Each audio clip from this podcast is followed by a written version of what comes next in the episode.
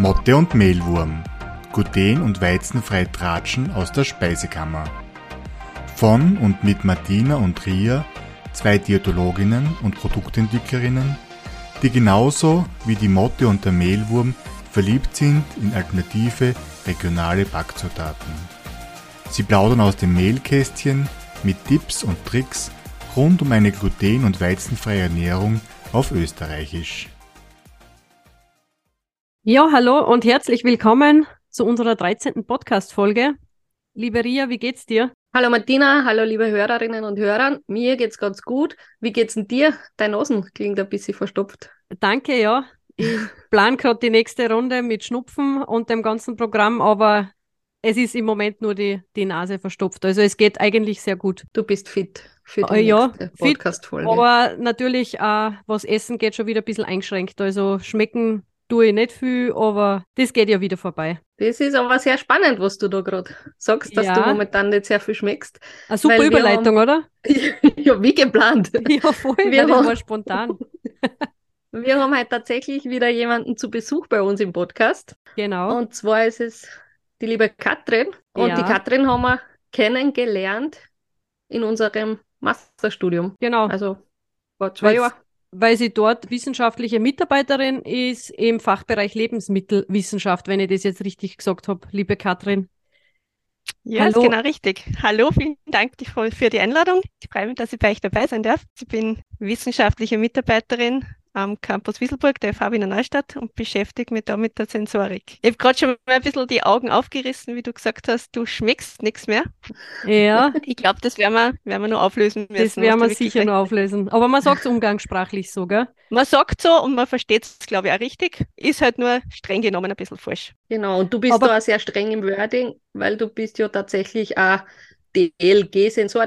DLG-Sensorik-Managerin. Ja, aber bevor wir da jetzt losstarten, darf sich die Katrin sicher noch ein bisschen vorstellen, oder? Absolut. Ja, sehr gerne. Also, wie gesagt, mein Name ist Katrin Heim, bin 38 Jahre alt. Meinen beruflichen Hintergrund kennen wir jetzt schon. Also, ich bin Sensorikerin. Was das ist, glaube ich, werde ich dann noch näher erläutern dürfen. Beschäftige mich im Grunde mit dem Messen, Analysieren, Bewerten, Beschreiben von Lebensmitteln, zum Teil aber auch mit Produkten außerhalb der Lebensmittelwelt.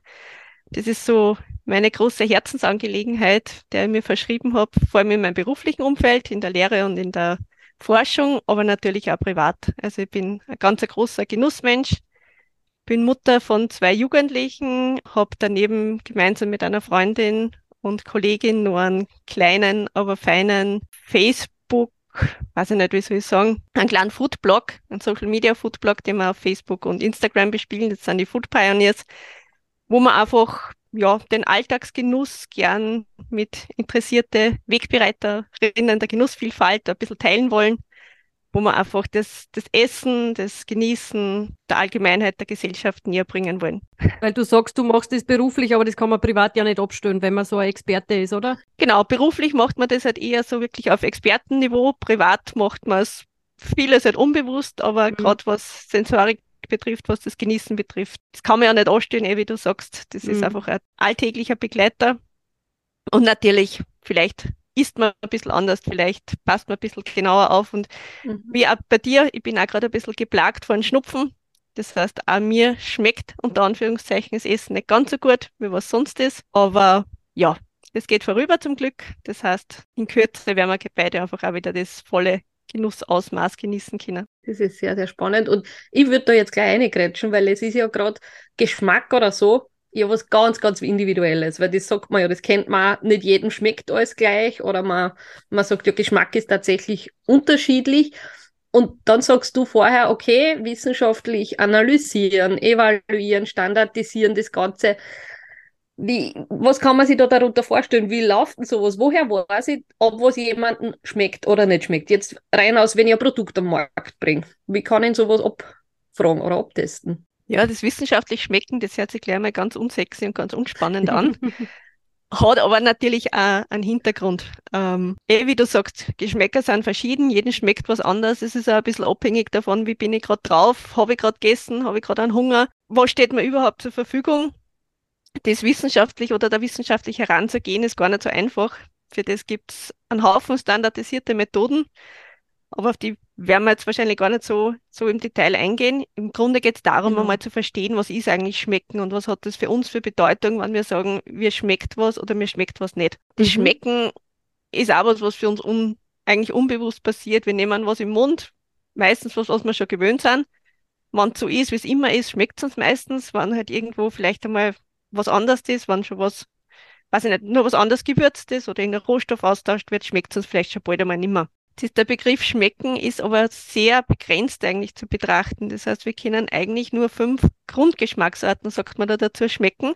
Mhm. Das heißt eigentlich nur so fünf Geschmacksrichtungen in Wahrheit, die wir tatsächlich wahrnehmen können über unsere Zunge oder über unseren ganzen Mundraum. Und das ist eigentlich relativ wenig. Das ist auch Das das, stimmt, was ja. wir jetzt versuchen, da eben anzusprechen oder zu klären. Das meiste, was ähm, uns schmeckt oder was dazu beiträgt, dass uns schmeckt, nehmen wir gar nicht wirklich mit der Zunge auf, sondern eher mit unserer Nase, beziehungsweise auch noch mit so einem Drei-Endkopfnerv, der da quasi in unserem Kopf sitzt, was da sehr eng beteiligt ist ähm, an unserem Genuss, beziehungsweise dem, was wir als Schmecken verstehen. Und dazu gehört auch noch ein Mundgefühl, die Textur, beziehungsweise auch das Hören ist ganz wesentlich. Das heißt, es spüren da eigentlich alle unsere Sinne, unsere ganzen Eindrücke mit, damit wir sagen können, mir schmeckt irgendwas. Das Schmecken an Ist- sich ist aber eben begrenzt auf fünf Grundgeschmacksarten. Magst du das vielleicht anhand von einem Beispiel, also uns ist ja aufgelegt, fällt dann wieder das Thema Brot zum Beispiel oder Ja. beim Backen, bei einem Gebäck ein, wo man sagt, wie, wie kann man das vielleicht dann äh, unseren Hörerinnen und Hörern beschreiben, wo das ganze Geschmacksthema oder die Sensorik anfängt und wo es aufhört, weil das ist, ich finde es ein, ein nettes Paradebeispiel, wo man, ich sage jetzt mal, frisch gebacken aus dem Ofen beginnt es ja tatsächlich schon. Genau. Also Brot ist da eher ganz ein super tolles Beispiel, ähm, weil es uns einfach im Alltag begegnet, weil wir es von klar auf kennen, weil uns Brot eigentlich in verschiedenste Formen und Orten schon unser ganzes Leben begleitet, weil wir es wahrscheinlich fast täglich irgendwo konsumieren. Das heißt, wenn ich jetzt sage, das Brot schmeckt mir, habe ich eine gewisse Vorstellung. Ich habe dieses Brot von mir, das ich vielleicht alltäglich ist, was ich am liebsten ist. Wirklich schmecken am Brot, da man wahrscheinlich nur das, was aus den Kohlenhydrate kommt, das heißt ein bisschen die Süße. Wir schmecken vielleicht was Bitteres für bestimmte Zutaten, die mit drinnen sind. Das können verschiedene Gewürze sein, das können irgendwelche Kernel und Samen sein, die vielleicht einen bitteren Geschmack mitbringen. Aber was für uns so das Spezielle ist am Brot und was wir eigentlich als Geschmack bezeichnen, ist das, was wir riechen. Und der Geruch ist eigentlich das Ausschlaggebende, gerade wenn wir Brot essen, wenn wir Brot genießen, was für uns das Schöne ist. Der Geruch ist generell im Alltag was, was sehr stark an Emotionen und Erinnerungen gekoppelt ist. Und wenn man dran denkt, vielleicht die Eltern, Großeltern haben zum Teil nur selbst Brot gebacken zu Hause. Oder auch gerade die letzten Jahre während Corona ist ja das Brotbacken zu Hause zu einem neuen Hype eigentlich herangewachsen wieder. Und da ist der Geruch ganz, ganz wesentlich. Also schon allein, wenn man den Teig bereitet, hat man einen gewissen Teiggeruch, man riecht seine Lieblingsgewürze, ob das Kümmel an ist, was auch immer ist. Dann das, was eigentlich beim Gären entsteht, wenn man jetzt Hefe verwendet oder Sauerteig oder welche Triebmittel auch immer da verwendet werden, hat es einen bestimmten Geruch, der uns einfach schon mal vorbereitet auf das, was wir erleben. Und ganz toll ist dann natürlich auch das Backen. Also gerade beim Backen, wo verschiedenste chemische Prozesse passieren, haben wir einfach schon mal ein Geruchserlebnis, was uns positiv auf das eigentliche Erlebnis, auf das eigentliche Geschmackserlebnis vorbereitet. Und wenn wir dann das Brot essen, geht es eigentlich darum, werden unsere Erwartungen erfüllt, vielleicht sogar übertroffen, oder werden wir aus irgendeinem Grund enttäuscht. Und das ist halt ganz oft der Geruch. Mhm. Mit dem spielt natürlich auch die Industrie beziehungsweise das Marketing. Man kennt es seit Jahren oder Jahrzehnten, hat man eigentlich in jedem Supermarkt, wenn man reinkommt, einmal als erstes diesen Brotgeruch, diesen Gebäckgeruch, der einfach auf die meisten Personen zumindest positiv wirkt. Wir sind einmal, wir fühlen uns zu Hause, wir fühlen uns heimelig und wir wissen natürlich auch, dass wir Brot kaufen müssen. Das heißt, es fällt uns spätestens dann ein, dass wir halt auch noch Brot oder Gebäck brauchen. Das, das ist ganz spannend, weil das hat sich dann tatsächlich in die letzten, schon fast Jahrzehnte, also die letzten Jahre, durch das, dass die Supermärkte dann auch selber das Brot frisch aufbacken oder das Gebäck, ist es natürlich viel stärker noch geworden, als wie wenn man sagt, man hat in der Früh vom Bäcker das Brot und das Gebäck kriegt, das was am Nachmittag nicht mehr so duftet. Aber wenn das jetzt am Nachmittag nochmal frisch aufgebacken wird, dann hat man das Ganze eigentlich den ganzen Tag und kann das strategisch gut ausnutzen. Genau. Und wie ich gesagt habe, man dieses Brot hat eine positive Erinnerung, das ist positiv besetzt, Mhm. wir fühlen uns gleich mal wohl. Das hat wieder verschiedenste ja, Hintergründe, die sich einfach bei uns im Gehirn ausspielen. Es wird, gerade der Geruch wird direkt in die Amygdala geleitet. Das ist einfach so unser Mandelkern im Gehirn. Da sitzen Erinnerungen, Emotionen. Das heißt, ich erinnere mich gleich einmal an eine, an eine Situation, wo ich vielleicht auch gutes Brot gegessen habe, wo es mir gut gegangen ist. Vielleicht in der Früh, wo ich gerade noch gemütlich gefrühstückt habe, weil ich gerade einen freien Tag gehabt habe, weil ich mit Menschen beieinander gesessen bin, die ich gern habe.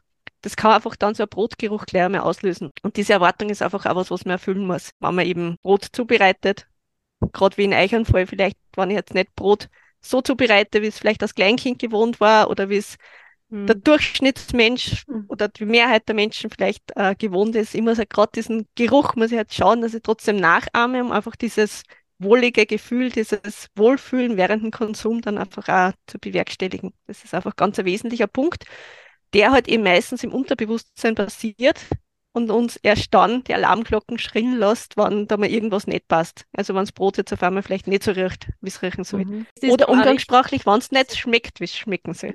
Entschuldigung. Ist da was Wahres dran, dass Vorbackshops auch oft damit tricksen, sage ich jetzt einmal, dass dementsprechende Aromastoffe ausgesprüht werden? Hast du von dem schon mal was gehört? Ist, das Tricksen ist, immer, Tricksen ist immer so negativ belegt, aber ja. natürlich kann man das zum Vorteil nutzen. Also wenn man dran denkt, wann jetzt schon wenn es schon einen Brotbackshop gibt, wann schon Brot gebacken wird, wird man jetzt nicht schauen, dass man die Abluft irgendwo wegbringt, dass man ja nichts davon riecht, weil es ist ja allgemein bekannt, dass der Brotduft positiv belegt ist. Dann schaut man halt, dass man das in Verkaufsraum noch gut verströmt, noch gut verteilt oder vielleicht sogar gleich am Parkplatz rausbringt. Wenn jetzt vom Auto aussteigt, dass ich schon mal weiß, ah, Brot, das habe ich jetzt zwar nicht am Einkaufszettel, aber schaut sicher nicht. Und, sonst, ja. und, selbst wenn man es daheim eingefriere oder sonst was oder für morgen fürs Frühstück, ein bisschen ein Brot nehme ich auf jeden Fall auch mit. Und ich gehe eigentlich schon mit einem positiven Gefühl in ein Geschäft, in eine Bäckerei, was auch immer eine. Also das kann man durchaus positiv nutzen. Du wirst stark mit genau. Emotionen gespielt. Das ist echt spannend, gell? Was da abläuft. Genau. Kennt man natürlich auch für andere Bereiche. Also wenn jetzt so in der Vorweihnachtszeit Weihnachtsmusik gespielt wird oder vielleicht irgendwo Lebkuchenduft forciert wird, mhm. ist das im Prinzip das Gleiche. Ist halt eher dann saisonal begrenzt. Brot wegen wir ganzes Jahr, wegen wir zu jeder Tageszeit. Ja, mhm. Hat halt gleich für einen größeren Effekt noch. Jetzt haben wir sehr viel über die Geruchswahrnehmung vom Brot auch schon gesprochen, was wir oft zurückkriegen, wenn wir mit äh, Personen reden, die sich glutenfrei ernähren und oft das Angebot ein bisschen hadern damit oder sie dann freuen, wenn sie mal ein Brot finden, diese knusprige mhm. Kruste mhm. hat. Das ist was, was ich persönlich auch sehr, sehr, sehr schätze, dass ich wirklich sage, das knackt beim Essen, das, das ist, immer, es gibt die Kleinkinder, denen man den die Kruste quasi wegschneiden muss, weil das Brot so lieber essen. Aber für mich persönlich darf die so viel aufgesprungen sein, wie es nur geht, weil das macht mir ein angenehmes Mundgefühl. Ich mhm. glaube, das ist ja auch was, was man gar nicht außer Acht lassen darf. Da geht es gar nicht dann, wie riecht es oder wie schmeckt es, sondern auch wirklich, was passiert dann auch sonst im Mund. Du hast es vorher gesagt, es sind ja, der ganze Mundraum nimmt eigentlich wahr. Und das sind für mich so Erlebnisse, wo ich sage, ein richtiges Brot muss einfach krachen. Das, mhm. das gehört ganz einfach dazu. Ich glaube, ich würde das nur mal einmal vorgreifen. Ich glaube nämlich sogar, dass die Optik schon mal wieder die Erwartung weckt. Also wie du mhm. sagst, ein Brot muss für die aufgesprungen sein, das ist schon mal was, was ich sehe. Wenn ich sehe, das ist nicht aufgesprungen, kommt mhm. schon mal so die Assoziation kommen, hoppala, da hat's was. Das ist mhm. nicht richtig aufgegangen, da ist irgendwas schiefgegangen, wie auch immer. Und dann natürlich das Mundgefühl. Also ja. ich glaube, es kann sich ja jeder gut vorstellen, wenn jetzt ein aufgerissenes Brot habe, wenn ich vielleicht merke, die Spitzen sind ein bisschen dunkler, als wie was die Kruste drunter dann ist. Da, wo es aufgerissen ist, ist es nur ein bisschen heller. Ich habe quasi schon gefühlt den Blick ins Brot hinein, weiß ich schon, was mir erwartet. Dann darf das ruhig auch mal ein bisschen krotzen, vielleicht auf dem Gaumen oder auf dem Zahnfleisch, das gehört einfach dazu. Das reinbeißen, mhm. das einfach einmal diese Kraft, das braucht, damit ich das durchbeißen kann, dass das knackt, das Geräusch wieder dazu. Wenn das einfach fällt, dann hat man oft gleich mal das, das Gefühl, es happert da an irgendwas, irgendwas passt nicht, das ist vielleicht nicht ganz so gut, wie es sein soll. Vielleicht ist es schon alt, vielleicht ist es schon trocken, wie auch immer. Also das ist auch was, was halt einfach durch das, was wir erlebt haben, was wir schon kennen und damit einfach erwarten von der Qualität, weil es wird dann gleich mal umgewälzt in ein Qualitätsmerkmal. Das ist einfach das, was wir erwarten und das, was es auch braucht. Stellen wir natürlich auch sehr herausfordernd her, gerade wenn ich jetzt ein glutenfreies Brot oder was auch immer, was für Alternative ich da zubereiten möchte, ist es sicher eine von den größten Herausforderungen, dass ich das Erlebnis da mit reinbringe, dass ich das einfach bewerkstelligen kann, dass dieses Erlebnis, dieses Teilerlebnis eigentlich nur, was aber ganz mhm. wesentlich ist, in mein Geschmackserlebnis damit einbauen kann. Und vor allem, weil man ja, wie du das so schön sagst, diese Erinnerung Mhm. verknüpft. Und es ist halt dann was anderes, wenn man irgendwann im Laufe der Zeit eine Diagnose kriegt und sagt, okay, ab jetzt soll es glutenfrei essen und das schmeckt dann tatsächlich anders. Also jetzt wieder salopp gesagt schmecken, weil das fängt an bei der Optik, beim Geruch und Genau. natürlich auch beim Biss. Das Aber wir- wir un umgangssprachlich einfach unter Geschmack verstehen. Also da Mhm. spielt das alles zusammen. Und es ist auch nicht nur die Kruste. Also wenn ich reinbeiße ins Brot, dann habe ich diese Erwartung, dass das elastisch ist, dass das, das wieder zurück ausdehnt. Also elastisch heißt einfach, ich kann es zusammendrucken, aber es geht wieder in die Ur Ursprungsform dann zurück. Wo dann die Krumme auch ganz eine wichtige Aufgabe hat, sozusagen. Genau. Das sollte Mhm. jetzt nicht zerbröseln, weder in meine Hände noch in meinem Mund, sondern das muss halt wirklich dem entsprechen, was ich gelernt habe. Mhm. Und eh, wie du sagst, meistens passiert es im Laufe des Lebens, dass man halt irgendwann einmal die Diagnose kriegt, man halt jetzt glutenfrei sich ernähren muss, soll, wie auch immer. Und dann habe ich halt das anders schon gelernt. Das heißt, ich weiß Mhm. schon, was ich erwarten soll, erwarten muss und das kann ich halt auch nicht einfach ausschalten. Was wir halt Das oft sind- erleben, ist, dass auf das Optische ganz viel Wert gelegt wird. Also sprich, dass das mit, Mhm. mit viel Zusatzstoffeinsatz quasi optisch so nachgestellt wird, dass es oft fast ein bisschen echter nur wie echt ausschaut. Also fast schon ein bisschen gummiartig. Und wenn die, die Konsumenten dann einbeißen, dann haben sie oft das Gefühl, naja, also da kommt dann wahrscheinlich das Gefühl zu tragen, dass das jetzt nicht so schmeckt, wie erwartet. Bestätigt Ja. mir jetzt in der Annahme, dass, dass tatsächlich da ein ganzer Prozess abläuft. Also vom Duft bis quasi hin zum Essen dann selber. Beschreibt im Prinzip die Multisensorik, was du da jetzt sagst. Das heißt, es Mhm. müssen alle unsere Sinne gleichermaßen angesprochen werden. Wenn es nur bei einem irgendwo was nicht passt, sind wir eigentlich ganz schnell an dem Punkt, wo wir halt skeptisch werden, wo wir uns auch gleich mal irgendwo hintergangen fühlen vielleicht. Und Mhm. gerade wenn du sagst, die die Optik ist eigentlich das Erste, was wir wahrnehmen. Wenn Mhm. wir die Optik wahrnehmen, gehen wir gleich mal davon aus, dass ja, das passt oder dass ihm nicht passt. Und wenn jetzt, wie du sagst, die Optik so perfekt ist, gehe ich natürlich auch mit einer riesigen Erwartung dann in dieses Geschmackserlebnis rein. Und die Enttäuschung ist dann natürlich nur viel größer, wenn ich dann nicht das kriege, was ich erwartet habe. Was halt dann auch dazu führt, dass ich sage, na, da greife ich sowieso nicht mehr dazu. Oder dass ich meine Einstellung dann vielleicht auch gleich einmal noch erweitere, dass ich sage, na generell das Glutenfreie, das mag ich nicht, weil das schaut zwar schön aus, kannst aber nicht essen. Mhm. Meistens kann man dann nicht einmal genau begründen, was nicht passt hat. Ob es jetzt die Textur war oder ob es der Geruch war, ob es der Geschmack war. Aber es ist ja wurscht, weil für uns ist Ja. es einfach eins. Also gerade Multisensorik, was ich angesprochen habe, das spielt für uns zusammen. Es ist Ja. dann wurscht, wo jetzt der Fehler genau gelegen ist. Mhm. Es passt nicht. Und das ist das, was zählt. Oder was Ja. halt im Endeffekt vieles kaputt machen kann. Das heißt aber eigentlich, wir haben ja schon gesagt, der Geschmack ist grundsätzlich individuell.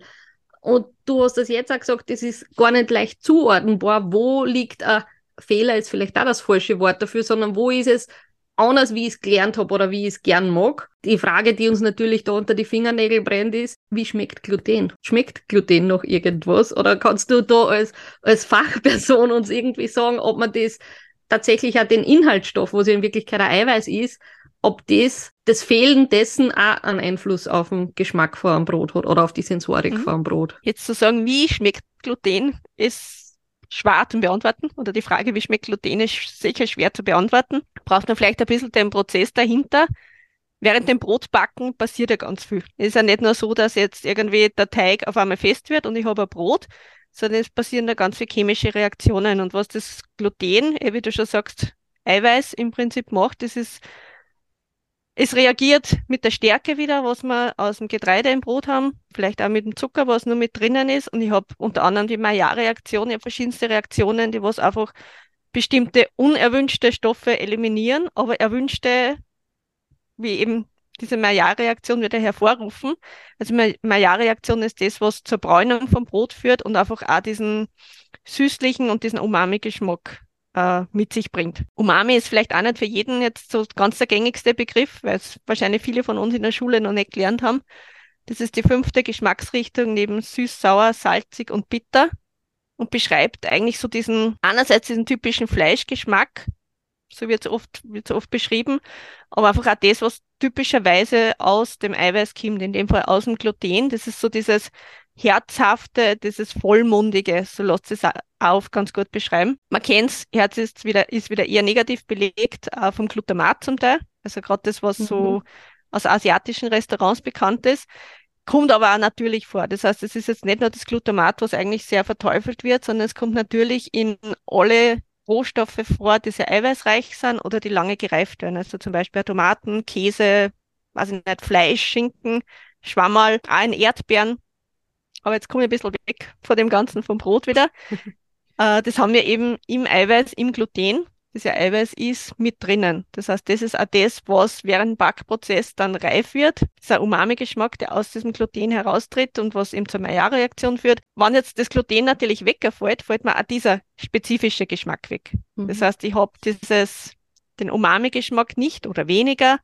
Die Süße wird auch ein bisschen anders sein. Und vielleicht habe ich einfach auch einen Beigeschmack, der mir verloren geht. Aber es ist jetzt nicht nur das, was verloren geht, sondern umgekehrt eigentlich das, was muss ich jetzt in mein Brot ersetzen, mehr oder weniger, oder was muss ich anders machen, welche Zutaten gebe ich rein, um Gluten zu ersetzen oder um diese Reaktionen nachzuahmen und was habe ich dann wieder für Beigeschmäcker noch dabei.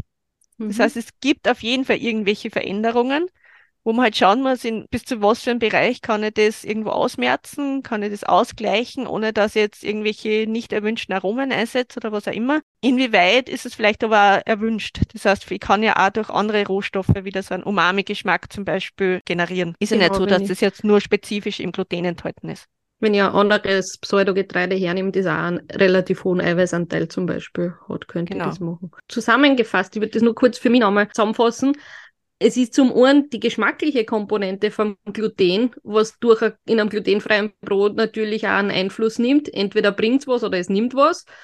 Aber es ist auch nachher der, natürlich der technologische Effekt. Das haben wir schon mal besprochen, dass halt Gluten, dieses Klebereiweiß, auch für die Teiglockerung oder halt für das Entstehen von Luftlöchern in der Krume mhm. verantwortlich ist. Und wenn man das fällt und ich habe keine Luft da dazwischen in den Poren, wirkt sich das natürlich auch wieder aufs Mundgefühl drauf aus, wie es das vorher gesagt hast, die Elastizität vom Biss nimmt ab und das sind einfach sehr komplexe Themen eigentlich, wo man sagen kann, es ist nicht nur die Optik, der Duft, sondern es ist ein ganz ein komplexes Thema, was sowohl von Inhaltsstoffen bis Technologie und halt auch hin wirklich zur Sensorik relevant ist, wenn man Produkte ersetzt oder Ersatzprodukte schafft. Genau. Und gerade weil du jetzt die Porung auch noch ansprichst, das ist vielleicht ein Schwank aus meiner Kindheit. Ich habe immer geglaubt, ich muss die Poren mit der Butter zustreichen, damit dann der Honig nicht durchrinnen kann. Das war für mich so als Kind meine kindliche Logik einfach, warum ich jetzt Butter aufs Brot streiche zum Beispiel. Weil die Poren, die haben, die haben mich irgendwo gestört. Man dachte, das ist vielleicht irgendwie so ein Fehler, die muss man zuerst einmal zuspachteln, dass man das dann gescheit essen kann. Natürlich weiß ich mittlerweile, dass das nicht jetzt der Grund ist, sondern dass man es wahrscheinlich nicht dabei essen konnte, weil man keine Poren hätten. Aber das ist auch ganz wesentlich. Also, eh, wie du sagst, ohne Gluten habe ich natürlich ganz einen anderen Teig. Also das Gluten ist ja dazu da, um eigentlich den Teig elastisch und dehnbar zu machen, dass man den auseinanderzieht, dass er nicht durchreißt, aber auch nicht, dass ich das nicht mehr auseinanderbringe. Und das halt nachzubauen ist ganz, ganz schwierig. Aber das hat sie natürlich eh super cool dabei, super gut dabei, das macht sie eh voll gut. Die Sensorik ist halt dann mehr oder weniger das i-Tüpfelchen, was ganz wesentlich ist, was man aber oft ein bisschen so vernachlässigt, weil man halt auch nicht genau weiß, was mache ich jetzt eigentlich damit und habe ich jetzt kein Gluten drin, habe ich andere Rohstoffe drinnen, ja, dann schmeckt es halt anders. Dann das muss man sich gewöhnen, ist halt so. Ist wahrscheinlich auch so, dass die meisten Leute, die jetzt von einer Unverträglichkeit betroffen sind, für die ist das eh okay, dass man sagt, ich gehe jetzt einen Kompromiss sein, dann schmeckt es halt ein bisschen mhm. anders. Aber trotzdem ist einfach der Genuss des Essen für uns ja schon lange nicht mehr nur dazu da, dass wir unseren Nährstoffbedarf decken, sondern wir wollen ja einen Spaß haben drauf. Wir wollen genießen, wir wollen eine Vielfalt haben. Und da ist es dann einfach wichtig, dass es sensorisch halt so nah wie möglich an irgendeine Referenz, an ein Ausgangsprodukt rankommt.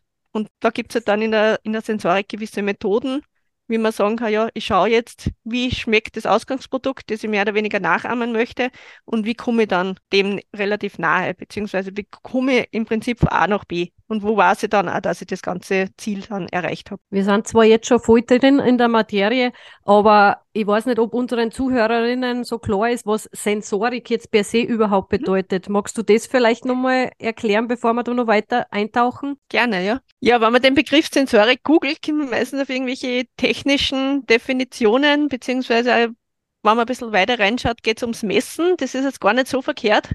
Bei uns im Lebensmittelbereich beschreibt die Sensorik eigentlich die Wissenschaft vom Prüfen und Messen von Lebensmitteln mit den menschlichen Sinnen. Das heißt, der Mensch ist in dem Fall das Messinstrument, was halt irgendwas misst, was irgendwas prüft, was was beschreibt, was bewertet. Am ehesten kennt man das nur von Weinverkostungen. Also gerade in die Weinverkostungen hat die Sensorik eigentlich ihren Ursprung. Das kennt man ein bisschen. Weinkenner stehen beieinander, kosten Wein, beschreiben, was sie gerade so wahrnehmen. Oder wo es vielleicht irgendwelche Weinfehler gibt. Das kann man aber natürlich auch mit allen anderen Lebensmitteln machen und machen wir auch. Also das geht von irgendwelche Süßigkeiten über Fleischprodukte natürlich bis hin bis zum Brot, aber auch alle Getränkekategorien. Im Endeffekt gibt es eigentlich kein Produkt, was man jetzt nicht sensorisch verkosten könnte. Und das macht sie dann auch. Wir machen das natürlich vor allem im beruflichen Setting, was ihr auch kennt, also bei uns an der Fachhochschule Einerseits brauche ich die Sensorik immer dann, wenn ich tatsächlich was beschreiben möchte, also so wie man es jetzt vom Wein kennt, wenn ich vielleicht aufs Etikett drucken möchte, was habe ich zu erwarten? Oder wenn ich damit in die Kommunikation gehe will, wenn ich in einer Werbebotschaft beispielsweise vermitteln möchte, was habe ich von einem neuen Produkt zu erwarten, aber umgekehrt auch immer dann, wenn man selbst Informationen holen möchte. In der Marktforschung, wo es einfach darum geht, dass ich mir Informationen von außen hole, am besten von den Leuten, die mein Produkt im Endeffekt konsumieren, kaufen, genießen sollen. Und das mache ich halt dann eben auch mit sensorischen Methoden, die da im Hintergrund sind, die standardisiert sind. Das heißt, ich gehe nicht nur her, wie man es jetzt vielleicht von einer Supermarktverkostung kennt, wo Schinken oder Käsestückchen ausgeteilt wird und wo ich dann frage, schmeckt es da eh? Oder welcher schmeckt mhm. da besser? Sondern ich gehe dann wirklich methodisch standardisiert vor, meistens mit Skalen oder mit, ja, irgendwelche gebrandeten Fragebögen, dass ich das dann auch statistisch auswerten kann, dass ich das, was ich dann im Endeffekt wieder interpretiere aus dem Ganzen, was ich behaupte, dass ich das auch umlegen kann auf eine breite Masse und dass mir im Endeffekt hilft. Also wenn ich jetzt der Produzent bin, dass ich im Endeffekt weiß, welcher Produkt muss ich noch wie verbessern, wo sind die Stellschrauben, an die ich noch drehen muss, dass es dann im Endeffekt auch gut vermarkten kann, was ja im Prinzip das Ziel ist, wenn ich jetzt irgendein Produkt auf den Markt bringen möchte. Das hat mich und im Studium am meisten fasziniert, eben, so wie du gesagt hast, dass man nicht einmal ein, ein Stück Schinken so probiert und einer sagt, ja, das schmeckt gut und das schmeckt nicht gut, sondern dass man da wirklich so standardisiert vorgeht. Also da gibt's kein Links, da gibt's kein Rechts, sondern das ist tatsächlich komplett genau das ist, also ich habe es von, von medizinischen Studien kennt, eben vom, von einem anderen Studium, einfach von der Diätologie her, wo eben wissenschaftlich auch gearbeitet wird. Das ist da nichts anderes. Und das ist das, was mich eben fasziniert hat, von dem Studiengang allgemein und von dem Fach im Speziellen. Das und ist vor allem das, was wichtig ist, ja. Genau, ja. weil es muss, es braucht da ja den Standard, weil ich stelle mir das jetzt auch einfach ganz banal vor, die Schokolade schmeckt schokoladig, cremig, süß. Und woher weiß ich, dass die Martina das genauso schmeckt wie ich? Also, dass sie das Gleiche das Gleiche wahrnimmt wie ich oder das genauso beschreiben kann. Das war wirklich so diese Faszination. Man muss beginnen, Wahrnehmungen zu beschreiben, so dass es der andere aber genauso beschreiben kann, weil anders ist ja nicht messbar. Also ich muss wirklich Begrifflichkeiten hernehmen, die für alle ungefähr das Gleiche bedeuten, damit ich hinten noch eine Aussage treffen kann. Mhm. Und das macht es extrem spannend, ja. Das fängt natürlich schon damit an, dass man mal seine eigenen Wahrnehmungen einmal lernt, tatsächlich auch zu spüren, wahrzunehmen, mhm. in Worte zu fassen, auszudrücken, vielleicht auf einer Bewertungsskala richtig einzuordnen, um dann zu sagen, ja, dieses Produkt ist aber jetzt um so viel besser oder so viel schlechter oder das schmeckt jetzt in genau dieser Eigenschaft intensiver, weniger intensiv oder ich habe da vielleicht einen Fremdgeschmack, einen Fremdgeruch, was, was ich nicht kenne also das geht vom Hundertsten ins Tausendste. Und wenn ich das nicht hundertprozentig genau messen kann, oder sagen wir 99 Prozent genau, weil 100 Prozent ist mhm. selten was, auch in der Wissenschaft, aber wir wollen uns der Wahrheit ja so weit wie möglich annähern. Wenn ich das nicht so genau wie möglich machen kann, dann bringen meine Ergebnisse im Endeffekt nichts. Weil wenn ich jetzt, weiß ich nicht, ich entwickle, wenn wir bei der Schokolade bleiben, wegen die meisten Leute gern, mhm. ich entwickle jetzt eine spezielle, weiß ich nicht, Erdbeer, Pistazien, Schokolade, dann bin ich überzeugt von meinem Produkt. Oder ich werde so lange entwickeln, bis ich selbst überzeugt bin. Und wenn ich dann jetzt meine Familie, die Nachbarn, die Freunde frage, na und wie schmeckt's dir? Sind die entweder auch so drinnen in meinem Tunnel oder sie wollen vielleicht freundlich sein, dass sie sagen, ja, ist eh richtig gut, ja, und ist super und hast du toll gemacht. Und vielleicht haben sie es selber auch schon zehnmal gekostet und wissen, angefangen habe ich nicht so gut und jetzt ist es eh schon viel besser. Aber ich kann das halt nicht ernst nehmen. Es ist nett mhm. für mich, es stärkt mich vielleicht in mein Selbstbewusstsein. Wahrscheinlich bin ich ja irgendwo am richtigen Weg, aber das werden nicht die Leute, die es im Endeffekt in der großen Masse konsumieren möchten. Außer ich mache wirklich nur jetzt Schokolade für die Familienfeier, dann ist es ja in Ordnung. Aber wenn ich da wirklich wissenschaftlich herangehen möchte und ein Produkt für die breite Masse gestalten möchte, dann muss ich ja schauen, dass ich mir wirklich ganz genaue Informationen hole. Und dann darf ich es aber auch nicht persönlich nehmen. Also dann sind wir ganz im objektiven Bereich und wenn ich aus Erkenntnis kriege, meine Erdbeer-Pistazien-Schokolade ist jetzt im Pistaziengeschmack nur ein bisschen zu wenig und die Erdbeere ist vielleicht zu süß oder wie auch immer, dann muss ich dieses Feedback dankend annehmen, weil dann weiß ich, wo kann ich vielleicht noch kleine Verbesserungen machen, dass wirklich mein Produkt super toll erfolgreich ist. Und dass dann auch die Oma mit gutem Gewissen sagt, boah, das ist jetzt nicht nur gut, sondern das ist wirklich ein geniales Produkt und das kaufe ich mir jetzt nicht einmal und nicht nur, weil du jetzt mein Enkel bist, mhm. sondern ich kaufe das, weil das genau meiner Erwartung entspricht und weil ich das gern mache und darum kaufe ich das auch regelmäßig oder konsumiere das regelmäßig. Und ja, das ist eigentlich das, was man sich wünschen und das, was man sich jetzt, wenn man wieder aufs Brot zurückkommt, im Endeffekt auch wünscht. Wenn ich jetzt glutenfreies Brot backe, dann soll das ja nicht nur irgendeine Alternative sein, die was eh halbwegs passt, sondern ich möchte ja trotzdem die Kunden zufriedenstellen. Ich möchte, dass die auch ein Geschmacks- und ein Genusserlebnis haben, so wie sie es erwarten und dass sie im Endeffekt sagen können, ja, das ist jetzt wirklich ein geniales Produkt und für das braucht es einfach die Sensorik mit drinnen und für das muss man einfach auch genau sein, genau arbeiten und da standardisiert vorgehen. Ja, auf jeden Fall, weil man fragt ja da eben, wie du sagst, nicht nur fünf Personen, ob das jetzt schmeckt oder ob man einen Unterschied schmeckt, sondern da muss man ja eine große Personengruppe überhaupt fragen, damit man eben Unterschiede erkennen kann, die eine Relevanz haben. Genau, also man kann es generell in der Sensorik unterscheiden in die Expertensensorik und die Konsumentensensorik. Es sind eigentlich zwei komplett verschiedene Paar Schuhe was wir jetzt eher geredet haben, war die Konsumentensensorik. Das heißt, wenn ich direkt an meinen Endkunden, an die Zielgruppe herangehe, dann muss man einfach auch klar sein, auch jeder funktioniert ein bisschen anders. Jeden schmeckt was anderes, jeder hat eine andere Lebenssituation. Also gerade wenn ich krantig bin, dann mag ich vielleicht was anderes essen, als wenn ich jetzt gerade verliebt oder super glücklich bin oder im Stress bin oder wie auch immer. Es ist davon abhängig, habe ich eher heute schon gesagt, ob man jetzt gerade, ob man eh satt ist, ob man Hunger hat, was man davor gegessen hat, welche Tageszeit es ist, ob ich, weiß ich nicht, gerade im Arbeitsumfeld bin, in einem Studienumfeld, ob ich gerade im Urlaub bin. Das muss dann einfach bewusst sein. Jeder Mensch funktioniert ein bisschen anders. Und darum muss ich auch eine Fülle von Menschen da immer analysieren, beziehungsweise befragen, je nachdem, wie man es dann sehen möchte, oder verkosten lassen, dass ich dann eine Grundaussage treffen kann, einfach mal für eine breitere Masse der Gesellschaft eigentlich. Und das ist natürlich mit Aufwand verbunden, keine Frage. Aber wenn man daran denkt, es gibt da verschiedenste Studien, neue Produkte, gerade Innovationen, die man am Markt bringt, ist leider so, dass neun von zehn dieser Produkte innerhalb der ersten Jahre floppen. Und das ist halt auch verbunden mit sehr viel Zeit und Kostenaufwand. Und jetzt investiere ich Zeit, Geld, mache einmal so eine Schleife, frage zuerst einmal meine Konsumenten, was sie sich eigentlich wünschen und entwickle dann gleich ein tolles Produkt und gehe damit auf den Markt und bin dann erfolgreich, habe ich wahrscheinlich im Endeffekt mehr davon. Das ist richtig, ja. Und Spaß macht es ja auch. Ist ja nicht so, dass das Verkosten jetzt nur Aufwand ist oder dass die Leute genervt sind. Also das sehen wir auch. Das, die meisten haben einen riesigen Spaß dran, freuen sich, dass sie mitreden dürfen, dass sie neue Produkte probieren dürfen und einfach auch, dass sie einen Senf dazugeben können. Also das tun wir ja einfach auch gern, dass wir irgendwo unsere Meinung sagen, dass wir irgendwo weiterhelfen, dass wir was weiterentwickeln und dann auch das Gefühl haben, wir waren vielleicht Teil dieser mhm. Entwicklung mhm. oder dieser Verbesserung. Gerade beim Essen können wir alle fachsimpeln, da sind wir alle gern dabei, das stimmt. Genau, gibt es selten wen, der da sagt, na, mag ja. ich gar nicht, will ich nicht. Und du hast ja jetzt gesagt, das ist, es wird mit Freude gemacht. Das heißt, ihr tut auch regelmäßig was, also in deinem beruflichen Umfeld.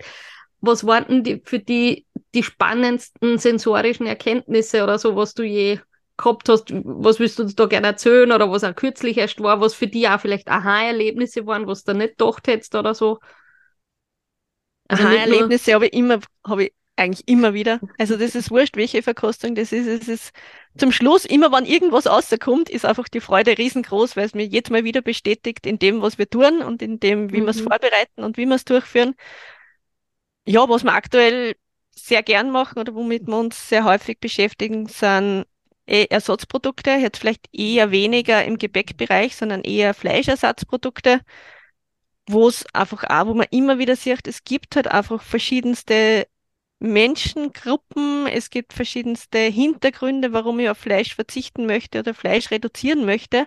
Und wenn ich das dann durch so eine sensorische Verkostung, wir machen das aktuell gerade mit verschiedenen Nuggets, Chicken Nuggets, verschiedene Ersatzprodukte, Alternativprodukte, mit verschiedenen Konsumentengruppen auch. Und wenn ich dann wirklich außer sehe aus meinen Zahlen, aus meinen Berechnungen, es gibt diese und jene Gruppen und die einen wollen dieses, die anderen wollen jenes. Die einen wollen jetzt ein Fleischersatzprodukt weil es halt einfach aus tierethischen oder Nachhaltigkeitsgründen den Fleischkonsum reduzieren, dann ist es ja ganz was anderes, als jemand, was sagt, ich mag kein Fleisch oder ich mag kein Hühnchen oder was auch immer. dann Mhm. sind das zwei verschiedene Hintergründe und die muss man da unterschiedlich behandeln. Und das ist eigentlich das immer, wenn dann sowas rauskommt, wo ich sage, das kann man jetzt klar differenzieren und es gibt da Unterschiede, dann ist das eigentlich immer das, was mir am meisten Freude bereitet. Wo ich sage, ich mache das ja nicht nur zum Spaß, meistens eh, aber es sollte ja auch was dabei rauskommen. Und es kommt eigentlich so gut wie immer was raus, was man dann weiter verwerten kann und was man auch in die Praxis implementieren kann. Das heißt, jetzt in meiner Arbeit als, als Wissenschaftlerin, als Sensorikerin geht es ja nicht nur darum, jetzt irgendwelche Erkenntnisse zu generieren, die dann irgendwo in einer Schublade landen, sondern es sollte eigentlich der Gesellschaft wieder irgendwo zugutekommen. Das heißt, das, was wir außerfinden, mit dem sollte ja wieder irgendwer was machen. Das heißt, in dem Fall sollen Fleischersatzprodukte weiterentwickelt werden und spezifisch Mhm. weiterentwickelt werden für eben diese Leute, die sowas konsumieren möchten. Einfach nochmal maßgeschneiderter Ja. optimiert werden. Und, oder ich stelle mir es auch vor, das kann man ganz gut auch für die Kommunikation ja dann verwenden, dass ich weiß, okay, das kann mein Produkt oder da hat es einen Schwerpunkt. Wie kann ich die anderen davon noch überzeugen zum Beispiel? Oder wie kann ich das publik machen, was die Besonderheit von dem Produkt jetzt wäre? Weil das ja direkt ausgeschmeckt wurde zum Beispiel. Also ich Ja. finde es auch sehr spannend, dass man einfach diese Erkenntnisse tatsächlich versucht, bestmöglich zu nutzen. Wurscht, ob es in der Produktentwicklung weiter ist oder ob es dann vielleicht sogar ist, dass man sich überlegen muss, ist das überhaupt die richtige Zielgruppe, für die ich das angedacht habe? Vielleicht passt, also das kenne ich aus meinem diätologischen Setting außer, wo dann auf einmal Fingerfood, das ursprünglich für Kinder konzipiert war, bei den Senioren ganz gut passt Mhm. hat, die mit einer Demenzerkrankung eigentlich viel mehr damit anfangen haben können wie die Kinder zum Beispiel. Also dass man da dann überlegt, bin ich überhaupt am richtigen Weg? Also das Produkt ist super, aber vielleicht habe ich einfach die falschen Leute im Kopf gehabt, für wen es passen würde. Genau, also du sprichst da gerade zwei Zielgruppen an, die was da ganz speziell sind. Also gerade Kinder und Senioren sind eigentlich die, die in den ersten Überlegungen bei so Produktentwicklungen meistens auch rausfallen. Also wir denken immer an das, Ja. wie wir selber gerade leben, die Altersklasse, wo wir vielleicht selber sind oder das Umfeld, wo wir uns selbst bewegen. Und da vergessen wir eben gerade oft diese zwei Zielgruppen. Was brauchen eigentlich Kinder und was brauchen eigentlich Senioren? Ist ja Mhm. nicht so, dass ich jetzt als Kind nur, weiß ich nicht, Pommes, Nuggets mit ein bisschen Gemüse isst oder essen sollte. Und genauso ist es eigentlich auch bei den Senioren. Ich püriere ja jetzt nicht auf einmal das Essen, nur weil ich vielleicht irgendwelche Schluckbeschwerden habe oder weil vielleicht die Zähne nicht mehr ganz so gut sitzen, wie was das halt in jüngeren Jahren waren oder weil vielleicht auch die sensorische Fähigkeit ein bisschen nachlässt. Das ist ja auch ein Mhm. Thema. Das heißt, die verändert sich auch im Laufe des Lebens. Wenn man älter wird, schmeckt man meistens weniger, riecht man weniger. Das heißt, es verändert sich einfach auch dieser Genuss. Es verändert sich, wie vielleicht mein Lieblingsgericht im Laufe des Lebens geschmeckt hat. Und auf das muss man natürlich auch eingehen. Das Konsumverhalten, was du jetzt ansprichst, wenn das irgendwelche kleinen Snacks sind, vielleicht was, was man tippen kann, ist es ganz was Wesentliches. Das heißt, das ist jetzt nicht unbedingt die sensorische Eigenschaft, was wir so im Fokus haben, da wo es ums Schmecken oder ums Riechen geht, sondern einfach auch um die Fingerfertigkeit. Also gerade, Mhm. ich habe vorher die Nuggets angesprochen. Fleischersatz Nuggets braucht in Wahrheit ja nicht wirklich wer. Aber Es geht einfach um dieses Erlebnis. Ich will einfach tippen. Und weil ich früher getippt habe, wie ich halt noch gern Fleisch gegessen habe, oder wenn ich mit Freunden unterwegs bin, die irgendwas tippen, dann will ich auch tippen. Und wenn Mhm. wer ein Würstel am Griller liegen hat, dann will ich auch, wenn ich weniger Fleisch oder kein Fleisch mehr essen will, trotzdem auch ein Würstel essen, wenn alle ein Würstel essen. Oder meinen Danke, Katrin, dass du das sagst, weil das versteht nie einer, der Fleisch isst, wenn man selber vegetarisch isst. Das verstehen die anderen nicht, dass man gern auch sein Würstel auf den Grill legen würde. Danke, Genau. dass du das ansprichst. Das ist ein ganz ein wichtiger Punkt, Voll. den ich immer Ja. wieder gerne erklären, an jeden erkläre. Man darf auch kein besser, wenn sie es nicht verstehen, aber Ja. man muss halt trotzdem auch offen sein und einfach mal sich hineinfühlen. Was heißt das eigentlich? Nur Ja. weil ich jetzt kein Fleisch essen mö- möchte, kann ich mich jetzt auch nicht nur von Salat ernähren. Und es gibt halt nicht den einen Konsumenten, der so tickt wie ich selber, sondern es gibt Ja. ganz viele verschiedene Abwandlungen, ja. Das ist es, um das geht. Also wenn wir uns unsere Genussvielfalt erhalten wollen, dann muss man einfach da auch mit der Zeit gehen. Man muss seinen Konsumenten kennen, man muss verstehen, man muss hineinversetzen können und halt auch akzeptieren, dass es nicht nur eine richtige Linie gibt. Es gibt immer viele Wege und wenn man viele Menschen glücklich machen will, dann braucht man halt natürlich auch verschiedene Lösungsansätze. Jetzt so, darf ich da noch eine Frage, die hätte eigentlich zuerst dazu gehört, aber da waren wir gerade so schön im Reden drinnen, weil die Ria gefragt hat, kann man denn Gluten schmecken? Vielleicht kannst du uns da ein bisschen was dazu sagen, kann man denn Zusatzstoffe schmecken oder wie schmeckt man Zusatzstoffe? Also das ist jetzt zwar sehr pauschal, weil es gibt ja ganz, ganz viele, aber Ja. vielleicht kannst du da ein bisschen drauf eingehen. Wie du sagst, also Zusatzstoffe gibt es ja unzählige. Sind meistens auch oder oft auch eher negativ gesehen. Also Zusatzstoffe hat, tragen immer so ein bisschen so einen negativen Touch mit sich. Ist ja da immer die Frage, wann es braucht, dann haben sie irgendeinen Grund. Und je nachdem, was es ist, also zum Teil kann ich natürlich Zusatzstoffe schmecken, zum Teil werde ich es aber überhaupt nicht wahrnehmen. Also ist halt die Frage, welche Zusatzstoffe eingesetzt werden und was sie für Nutzen haben. Wenn ich jetzt Zusatzstoffe einsetzt, weil es um die Haltbarkeit geht, kann schon sein, dass ich da wieder was schmecke mhm. davon. Wenn ich einsetze, was wirklich um die Aromatik geht, dann werde ich schmecken. Dann will es also, ja sogar schmecken. Ganz klar, ja. dann will es, ja. Also, mhm. weiß ich nicht, Malz bei Brot wird oft ja eingesetzt, einerseits damit ich die, die Farbe ein bisschen beeinflussen kann, aber auch, dass ich den Geschmack beeinflussen kann. Mhm. Also in dem Fall kann man und will und soll man schmecken. Da ist halt wieder die Frage nach der Intensität. Also wie viel braucht es? Mhm. Wie viel soll man schmecken, weil alles, was wieder zu viel ist, kippt auch wieder ins Negative. Also zu viel mengen wir von gar nichts, trifft natürlich auf Zusatzstoffe zu. Was ja im Endeffekt dann auch wieder im Vorfeld getestet wird. Also wenn ich ein genau. Produkt entwickle, dann schaue ich jetzt, welcher Aroma wird gerade noch akzeptiert und welches dann halt quasi schon immer. Genau. Im Endeffekt finde ich, außer welche Intensität ist genau die richtige. Mhm. Und da wieder das Zusammenspiel, wie wir es beim Gluten gehabt haben. Was brauche ich für die positiven Backeigenschaften, für den positiven Geschmack, aber wo ist einfach auch wieder die Grenze, dass ich sage, ja, das nimmt jetzt vielleicht aufgrund des Eigengeschmacks irgendwo überhand oder eben, wie ich gesagt habe, der, der positive Geschmack wird einfach zu viel, dass so das ins Negative kippt. Aber das kann ich mir auch sensorisch ganz gut anschauen. Mhm. Das heißt, ich kann ein neues Produkt mit einem Ausgangsprodukt vergleichen oder ich kann mir verschiedene Produkte mit verschiedenen Intensitäten von den Zusatzstoffen jetzt anschauen und schaue da einfach, was kommt am besten an und definiere im Prinzip eine individuelle Grenze für ein individuelles Produkt. Weil auch da muss man natürlich wieder sagen, jedes Produkt, jedes Brot, jedes Weckerl ist natürlich wieder ganz was Eigenes und muss man wieder für sich betrachten und da mhm. unterscheiden halt von anderen Produkten. Bei der Gelegenheit, für alle, die einmal zwischendurch in der Nähe von Wieselburg sind oder vorbeifahren, es gibt ja bei euch immer wieder diese Verkostungen. Das wissen wir ja auch selber, weil selbst die Studierenden ja dann immer wieder Testesser so auf die Art brauchen, um ihre äh, eigenen Produktentwicklungen abzutesten. Wenn das sehr komplex jetzt für den einen oder die andere klingt, am besten einfach einmal mitmachen bei sowas, wie das Ganze dann funktioniert. Wenn das wen interessiert, am besten auch, ich glaube, auf Food Pioneers habt ihr das auch immer wieder oder über die FH-Seiten wird genau. immer wieder aufgerufen, wenn es neue, größere Verkostungsthemen gibt, wo man Probanden dafür sucht.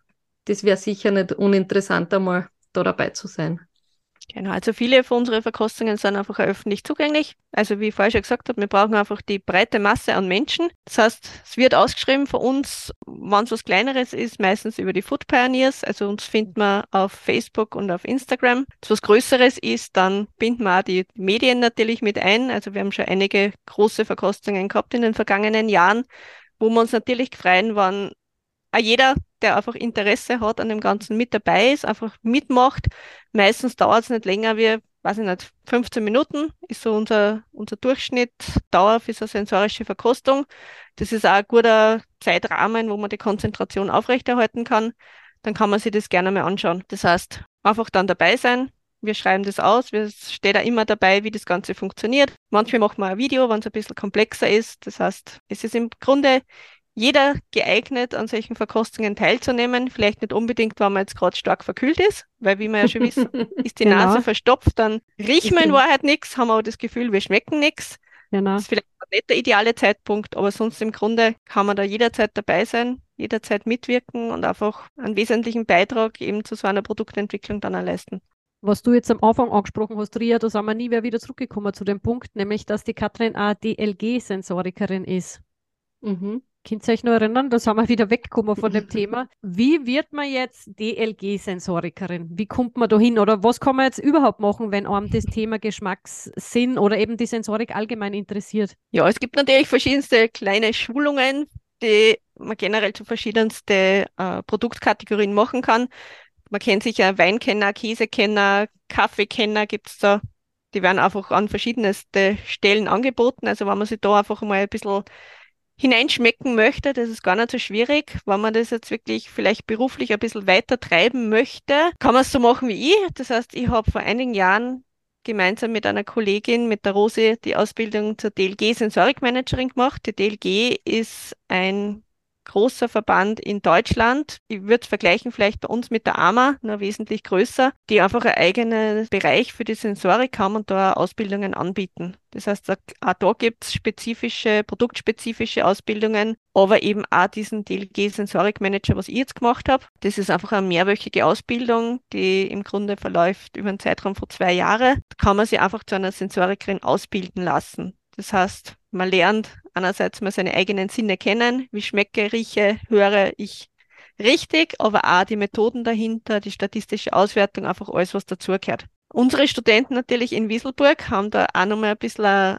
Special-Zuckerl. Das heißt, wenn man bei uns den, den Masterstudiengang Lebensmittelproduktentwicklung und Ressourcenmanagement besucht, dann hat man die Möglichkeit, nachdem man meine Vorlesung oder unsere Vorlesung der Sensorik besucht hat, dann auch so einen DLG Sensorik Manager Junior zu absolvieren. Also das ist was, was wir spezifisch in Wieselburg anbieten, dass man im Zuge unseres Studiums oder kurz nach unserem Studium diese Ausbildung auch macht. Ist noch einzigartig in Österreich. Das heißt, wenn man da Interesse hat, bringt es sicher auch berufliche Vorteile, wird vielleicht auch in die Unternehmen gehen, gerne gesehen. Also wenn da Interesse ist, einfach vielleicht bei uns an der FH gerne mal erkundigen, gerne auch bei mir erkundigen. Ist nichts, was von heute auf morgen geht. Das heißt, es ist ein sehr umfangreiches Forschungsfeld oder Genussfeld. Hört sich für mich immer schöner an. Aber man ist halt dann auch umfassend geschult, man kennt sich gut aus, man kann solche sensorischen Verkostungen durchführen und hat dann halt einfach so einen coolen Job wie. Wir werden, Martina, du wirst das wieder machen, einfach auch den ja. Link zu den Informationen bei uns in die Shownotes platzieren, wenn sich jemand wirklich da näher damit auseinandersetzen mag und dann auch zur Not die Kontaktdaten von der Katrin, dass man sagt, da genau. kann man nochmal ganz individuell sich schlau machen, wenn das für einen spannend klingt. Ja, gerade für uns Diätologen ist das halt schon immer ganz mhm. ein wichtiges Thema, gell? Also der Geschmack, da habe ich, ich habe vorher schon immer irgendwie was gesucht, wo ich da mich besser ausbilden kann. Und jetzt sind wir sowieso gut ausgebildet. Genau, und selbst wenn man zur Ausbildung nicht auf sich nehmen möchte, im Grunde sind wir alle Sensoriker. Das fängt ja. schon an, wenn ich in der Früh den Kühlschrank aufmache an der Milch oder was auch immer ich frühstücke, rieche, um zu überprüfen, ob die noch gut ist oder vielleicht nicht mehr habe ich im Prinzip schon eine sensorische Prüfung durchgeführt. Ja. Das heißt, Sensorik ist was, das begleitet uns im ganzen Leben, alltäglich. Im Endeffekt sind wir alle ein bisschen Sensoriker. Also selbst wenn das, wenn ihr jetzt sagt, das ist einfach ein zu großer Aufwand, das nehme ich nicht auf mich, ich will mich jetzt nicht beruflich verändern oder was auch immer. Man kann gerne auch zu Hause ein bisschen sensorisch verkosten. Das einfach mal ausprobieren, sich selbst überprüfen, schauen, wie gut schmecke ich eigentlich, was ist eigentlich nur schmecken, was ist riechen. Genau, genau, funktionieren meine Sinne. es kennt ja jeder eben, wenn man verschnupft ist, man hat das Gefühl, man schmeckt nicht viel. Man schmeckt immer alles, wenn man Schnupfen hat. Man kann das ausprobieren, wenn man kann hat, einfach mal die Nase zuhalten und vielleicht den Kaffee mit zugehaltener Nase genießen. Dann wird einem bewusst, wie wenig wir eigentlich schmecken und wie viel der Geruch spült eigentlich mhm. für unser Geschmackserlebnis. Einfach ein bisschen, bisschen bewusster durchs Leben gehen, ein bisschen aufmerksamer. Dann merkt man eigentlich, was für cooles sensorisches Messinstrument wir Menschen eigentlich sind. Sehr spannend. Damit wir richtig schmecken können, müssen wir riechen können. Genau. Lustiger Ansatz. Aber weil du jetzt gerade sagst, wir sind alle Sensoriker, da fällt mir jetzt ein Thema ein, was jetzt gerade ganz stark in, in den Medien ist mit den ganzen Insekten, die da jetzt auf uns zukommen. Mhm. Ich habe ja ein bisschen recherchiert vorher und bin auf eine von deiner Publikationen gestoßen, wo du äh, einen Akzeptanztest oder die Akzeptanz von Mehlwürmern in Proteinriegeln da auch mitgearbeitet hast. Kannst du da vielleicht noch ein bisschen was erzählen? Das war ja schon vor der Zulassung eigentlich, oder? Das war vor der Zulassung, darum ist ja nichts verkostet worden. Und ich muss auch noch ah, richtig schade. stellen, es war nicht meine Arbeit, ich habe es zwar präsentiert, war aber die Arbeit eines Studenten, ah, der sich okay. damit beschäftigt hat, wo es gegangen ist um die optische Akzeptanz. Das heißt, wie muss man, wenn okay. jetzt Insekten in einem Riegel zum Beispiel drinnen habe, wie muss ich das dann auch bildlich darstellen? Also macht es dann Sinn, wenn ich auf meine Verpackung drauf drücke, jetzt drauf drucke, ja. den Riegel mit die lebenden Würmer oben drauf oder wie muss ich das, wie muss ich damit optisch in die Kommunikation gehen? Das war eigentlich das, was wesentlich ist. Mhm. Und alles im Endeffekt ist rausgekommen, es braucht eine Erklärung mit Fokus auf, auf einen gesundheitlichen Mehrwert oder generell auf einen Mehrwert und man sollte das nicht unbedingt bildlich darstellen. Das heißt, okay. das entspringt einfach auch unserer Kultur verarbeitet. Haben wir haben gelernt. So, ja. Genau, wir haben das nicht gelernt. Für uns sind Insekten weitgehend Ungeziefer, was unerwünscht ist, gerade auf Lebensmittel unerwünscht. Darum tun wir es ja so schwer damit zu akzeptieren, dass das jetzt in die Lebensmittel rein soll oder rein darf eigentlich. Ist ja nicht mhm. so, dass das jetzt tatsächlich irgendwo untergemischt ja. werden wird. Genau. Es darf einfach nur sein, aber da ist natürlich, da gibt es sehr viele sensorische Tests dazu. Wir in unserem Kulturkreis wollen das einfach in gemahlener Form, in getrockneter Form, so dass wir es nicht sehen. Okay. Das heißt, der große Benefit ist natürlich der Proteingehalt. Ist sicher kein Benefit für jeden, aber es gibt die Konsumenten, die das anspricht, aber da eben eher im nicht sichtbaren Ausmaß. Ja, spannend. Wir wollen es halt nicht sehen. Mhm. Kann sich auch noch ändern innerhalb der nächsten sagen, Generationen, aber es braucht sicher Zeit. Wird sich möglicherweise auch ändern, aber du hast das vorher am Anfang so schön gesagt, das ist halt sehr viel mit Emotionen, Erfahrungen und das fängt halt wirklich in der Kindheit an. Und Insekten sind bei uns, obwohl es in anderen Regionen auf der Welt ja gang und gäbe schon ist, dass die das immer und ewig schon konsumieren oder essen, bei uns einfach kein Thema gewesen. Und jetzt ist halt ein Schritt oder ein Milestone, wo das ganze Thema wird. Und es kann schon sein, dass die Akzeptanz in zwei Generationen später einfach auch mit einer gewissen Selbstverständlichkeit das Ganze schon gesehen wird. Genau. Man merkt einfach jetzt, was das mit, mit den Menschen macht, was das emotional zum Teil macht. Mhm. Für manche war es vielleicht vor der Zulassung schon überhaupt kein Problem. Die, die haben das vorher schon konsumiert, weil sie halt einfach einen Nutzen drin sehen, weil sie den Proteingehalt positiv empfinden, weil es zu einer Ernährungsform passt, wie auch immer. Und für manche ist halt jetzt dieser Punkt, wo es gar nicht geht. Wie gesagt, auch da muss man jede Richtung akzeptieren und wie ich schon gesagt habe, es gibt verschiedene Wege, es gibt verschiedene Zielgruppen. Es bleibt ständig alles in, in Veränderung. Man muss sich einfach dem Ganzen anpassen. Dass wir jetzt Insekten zugelassen haben, hat sicher seine Vorteile, aber man muss jetzt keine Angst haben, dass irgendwo Insekten ungewollt drunter gemischt werden. Also das ist mir auch ganz wichtig, einfach zu sagen, Mhm. das ist was, was vielleicht auch gerade in der Kommunikation ein bisschen in die falsche Richtung geht. Und da zeigt es aber auch, wie wichtig es eigentlich ist, dass man sich immer wieder damit auseinandersetzt, was ist wirklich drin in dem Produkt, das ich konsumiere und zur Not einmal umdrehen und lesen, weil es muss draufstehen, wenn es drinnen ist Genau. und dann ist es meine Entscheidung, ob ich das mag oder nicht. Ja, also man muss einfach auch die Fähigkeit bringen wir mit, dass wir lesen, was in einem Produkt drinnen ist. Ja, selbst wenn es kleingedruckt ist, gibt es Mittel und Wege, das zu entziffern. Aber da kann man schon im Großen und Ganzen drauf vertrauen. Wie gesagt, es werden keine Insekten irgendwo drunter gemischt werden. Es werden auch nicht irgendwelche Zusatzstoffe irgendwo drunter gemischt werden. Es muss eben ausgelobt werden. Einfach Ja. lesen, sich schlau machen, selbst dafür interessieren, dann sollte das alles kein Thema sein. Aber das ist ja schon ein guter Punkt für den Abschluss. Hast du, du Tipps oder eben aus deiner Expertise, was würdest du gern unseren Hörerinnen und Hörern mitgeben für einen Lebensmitteleinkauf? Aus deiner, also mit der sensorischen Brille aufgesetzt oder aus deinem Tun heraus? Gibt es da irgendwas, was wertvolle Tipps von deiner Seite wären? Ja, immer ganz klassisch der, der Tipp von mir. Probiert eure sensorischen Fähigkeiten einfach im Supermarkt schon aus. Auf Frühprodukte kann man riechen, schaut vielleicht ein bisschen komisch aus. Trotzdem, also wenn, gerade wenn man durch Obst- und Gemüsestände geht, ist halt oft diese Frage, was kaufe ich jetzt wirklich, was ist saisonal, was ist regional, was ist vielleicht biologisch, was auch nicht, was ist jetzt gut, wo lege ich den Fokus drauf. Vertraut euren Sinnen, schaut die Produkte an, ob sie euch ansprechen. Geruch wandert eh, auch ohne dass man es unbedingt vor die Nosen halt, ja. ja, genau. Man muss jetzt nicht wild dran los, losschnüffeln. Wenn man das Gefühl hat, irgendwas riecht gut oder riecht schlecht, dann kann man auf Basis von dem schon ganz gute Entscheidung treffen. Und unser Körper ist auch in dieser Fülle von Lebensmitteln, die uns zur Verfügung stehen, durchaus in der Lage, selbst zu erkennen, was er gerade braucht und was er nicht braucht, was ihm gut tut, was ihm nicht gut tut. Da einfach ein bisschen drauf vertrauen und einfach offen durch die Welt gehen und schauen, was spricht dann an. Und dann kann schon nicht mehr viel schief gehen. Es gibt im gut. Grunde keine schlechten Lebensmittel, es gibt auch keine guten Lebensmittel. Das, was bei uns in den Supermärkten, auf den Verkaufsständen, wo auch immer angeboten wird, ist qualitativ im Normalfall hochwertig. Es kommt einfach auch immer auf die Dosis drauf an. Das heißt, auf die Menge. Man darf durchaus Schokolade essen oder andere Sachen, was vielleicht als weniger gesund gelten. Einfach auf seinen Körper hören, die sensorischen Sinne einsetzen und schauen, wann ist es genug und dann im besten Fall wieder aufhören und wieder auf andere Lebensmittel umsteigen. Also ausgewogen ernähren, schauen, was spricht mir sensorisch an und einfach genießen. Also der Genuss ist, glaube ich, ganz was Wesentliches. Wenn man irgendwann einmal isst, ohne dass man Genuss verspürt, sollte man vielleicht einmal Pause einlegen. Das unterschreiben wir sofort. Ja, sehr schön. Sehr schön zusammengefasst. Und einfach mutig sein. Genau. Auch gern was Ja. ausprobieren. Ja. Vielleicht auch einfach einmal enttäuscht sein von irgendwas, was man probiert hat. Lieber probieren und bereuen, als wir nicht probieren und bereuen. Sehr Das cool. stimmt, da hat man mehr davon. In Ja. diesem Sinne, Perfekte Schlussworte, oder? Mhm. Wir sagen vielen, vielen lieben Dank. Ein extrem spannendes Thema, wie wir finden. Aber aus dem Grund haben wir uns ja gefreut, dass du zu Besuch gekommen bist. Wir hoffen, die Hörerinnen und Hörer schätzen das auch und haben wir mitnehmen können auf die Reise in die Sinneswahrnehmungen rund um, ums Geschmack, Geschmackserlebnis. Und wir verbleiben mit einem riesigen Dankeschön, Katrin. Ja, vielen Ja, Dank. vielen Dank auch von mir. Hat wirklich Freude gemacht. Ich glaube, wir haben jetzt ziemlich lang gesprochen, jetzt ist mir aber sehr kurz vorgekommen.